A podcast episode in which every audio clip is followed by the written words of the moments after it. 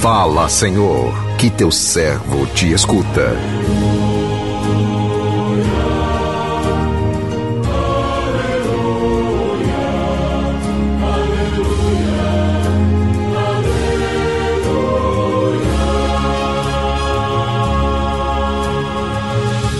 O Senhor esteja convosco, Ele está no meio de nós. Proclamação do Evangelho de Jesus Cristo, segundo Lucas, glória a vós, Senhor. Naquele tempo, algumas pessoas comentavam a respeito do templo que era enfeitado com belas pedras e com ofertas votivas. Jesus disse: Vós admirais estas coisas? Dias virão em que não ficará pedra sobre pedra, tudo será destruído. Mas eles perguntaram, mestre, quando acontecerá isso? E qual vai ser o sinal de que essas coisas estão para acontecer? Jesus respondeu: Cuidado, cuidado para não ser desenganados, porque muitos irão em meu nome dizendo: Sou eu, e ainda o tempo está próximo. Não sigais essa gente. Quando ouvirdes falar de guerras, revoluções, não fiqueis apavorados. É preciso que essas coisas aconteçam primeiro, mas não será logo o fim.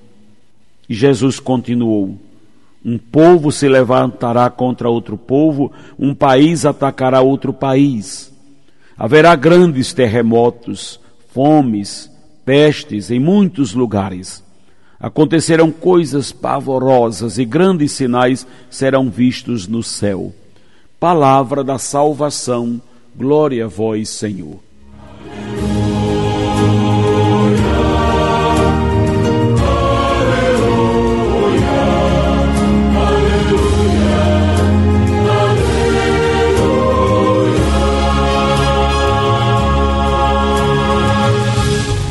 Meu irmão, minha irmã, ouvintes do programa Sim a Vida, o medo, o pessimismo, nos impede de usufruir das maravilhas que Deus coloca a todo instante diante de nós. Há pessoas que, mesmo tendo um coração pulsando no peito, estão como que mortas. São os que só veem o lado negativo das coisas que estão o tempo todo espalhando terror. Pessoas que reclamam de tudo, que não vivem e não deixam os outros viverem. Esta postura é contrária à vontade de Deus, que criou-nos para a vida e não para a morte. A nossa vida deve ser regada o tempo todo de otimismo, de esperança, de alegria. Afinal, somos filhos e filhas de Deus, criados para sermos felizes. Sabemos que a nossa passagem terrena é breve. Portanto, não percamos tempo buscando explicações para o inexplicável, querendo saber como e quando será o fim dos tempos o que precisamos saber mesmo é como devemos conduzir os nossos passos enquanto caminhantes deste chão. O nosso tempo presente deve ser bem aproveitado, vivido intensamente, pois este é o único espaço sagrado que Deus nos concede para que possamos receber de Deus aqui na terra o nosso passaporte para o céu. Um verdadeiro seguidor de Jesus não fica dando ouvido a previsões infundadas do fim do mundo ou pré-anunciando algo de ruim. Pelo contrário, um seguidor de Jesus é otimista, é corajoso, é portador e anunciador de uma boa notícia. Em toda a sua trajetória terrena, Jesus nos convocou a sermos agentes de vida e não de morte. Ele era um mestre que não fazia planos do que iria ensinar a sua pedagogia. Era, a sua pedagogia era, era ensinar, tomando por base o que ele via e escutava no seu dia a dia. No Evangelho de hoje podemos mais uma vez constatar isso. Enquanto as pessoas manifestavam o seu encantamento pelas pedras que enfeitavam o templo, Ele faz uma advertência àquele povo e hoje a nós, quanto ao perigo de ficarmos somente no externo. Se conhecemos bem Jesus, sabemos que com isso ele não quis jogar água fria naquelas pessoas que admiravam o que realmente era belo. O que Jesus quis foi aproveitar aquela oportunidade para fazer uma alerta sobre a importância de cuidarmos bem do nosso interior, ou seja, do templo sagrado que é nosso coração. Quando Jesus disse: Não ficará pedra sobre pedra, Algumas pessoas ficaram apreensivas, pensando que ele falava do fim do mundo, que não era verdade, pois Jesus falava da destruição de Jerusalém, inclusive daquele templo que eles tanto admiravam. Jesus sabia que o povo estava dando ouvido às muitas previsões a respeito do fim dos tempos, e diante disto, ele muda o seu discurso, passa a tranquilizar as pessoas e a orientá-las sobre o perigo de se deixarem levar pela mentalidade negativa dos portadores do terror, que ainda existe nos tempos de hoje. Com suas palavras, Jesus deixa claro que o fim do homem não é o fim da sua vida física, e sim a sua ruína, que é consequência de suas escolhas erradas. Jesus não quer isso para nenhum de nós. Ele não quer que nenhum de, dos, dos que o Pai lhes confiara caia em ruína disponibilizando o nosso tempo na construção de um reino de amor, de justiça. Estaremos assim preenchidos de Deus, portanto, não haverá espaço em nossos corações para o que é nocivo, a nossa vida e a vida do outro. Jesus fala de guerras, de revoluções, não com o intuito de nos amedrontar, e sim de deixar uma grande mensagem de esperança, nos assegurando que se perseverarmos na fé, nada haveremos de temer, mesmo em meio às turbulências deste mundo. Que a nossa preocupação maior não seja em buscar sinais dos fins dos tempos, e sim em cuidar do bem do nosso interior. O templo, o templo sagrado onde Deus quer fazer sua morada.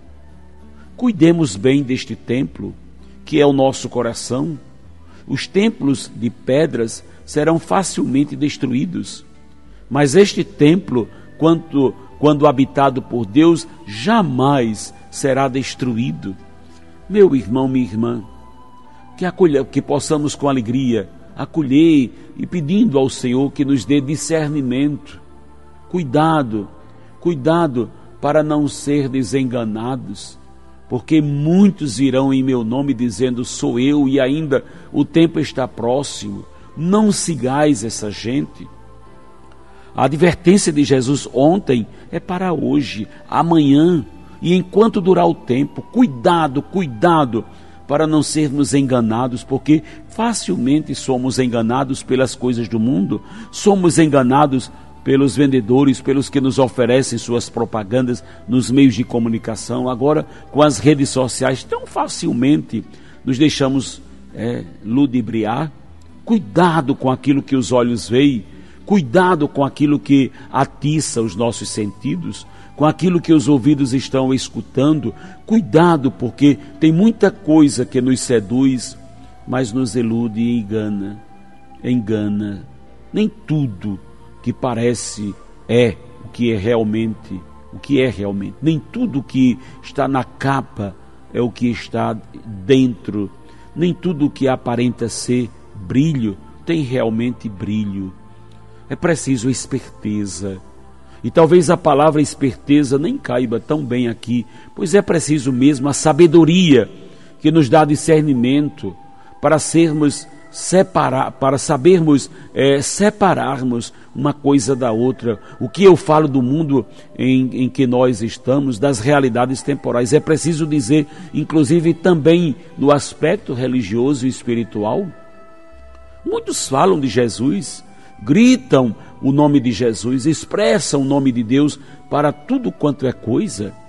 É Deus aqui e acolá, inclusive agitam situações em nome de Deus é, fazem chantagens religiosas, ameaças de levar para o céu, de perder o céu, de levar para o inferno, de tirar do inferno. Há muitos que vêm em nome de Deus e o verbalizam o, tão, o tempo inteiro na igreja, fora da igreja, na sociedade. Falar de Deus virou moda. Usa o nome dele para instrumentalizar situações psíquicas, psicológicas, políticas, ideológicas. Cuidado, muitos irão em meu nome enganando. E não sou eu que estou falando, não sou eu que estou fazendo. Então, se já ouvimos Jesus dizer: Nem todo aquele que me diz Senhor, Senhor entrará no reino dos céus, e nem todo aquele que vem em meu nome, eu em nome do Senhor, significa que é do Senhor. É preciso, nos tempos em que vivemos, muito discernimento, há muito engano, muitas ilusões, distorções com a palavra de Deus, com o nome de Deus, com as coisas dele. Quem tem sabedoria, use, peça a Deus discernimento Deixemos, sobretudo, que a sabedoria de, da igreja, mãe mestra, fiel esposa do Senhor, ajude-nos a caminhar nos tempos em que vivemos, para não sermos enganados com as ilusões religiosas dos nossos tempos. Que o Senhor nos abençoe. Amém.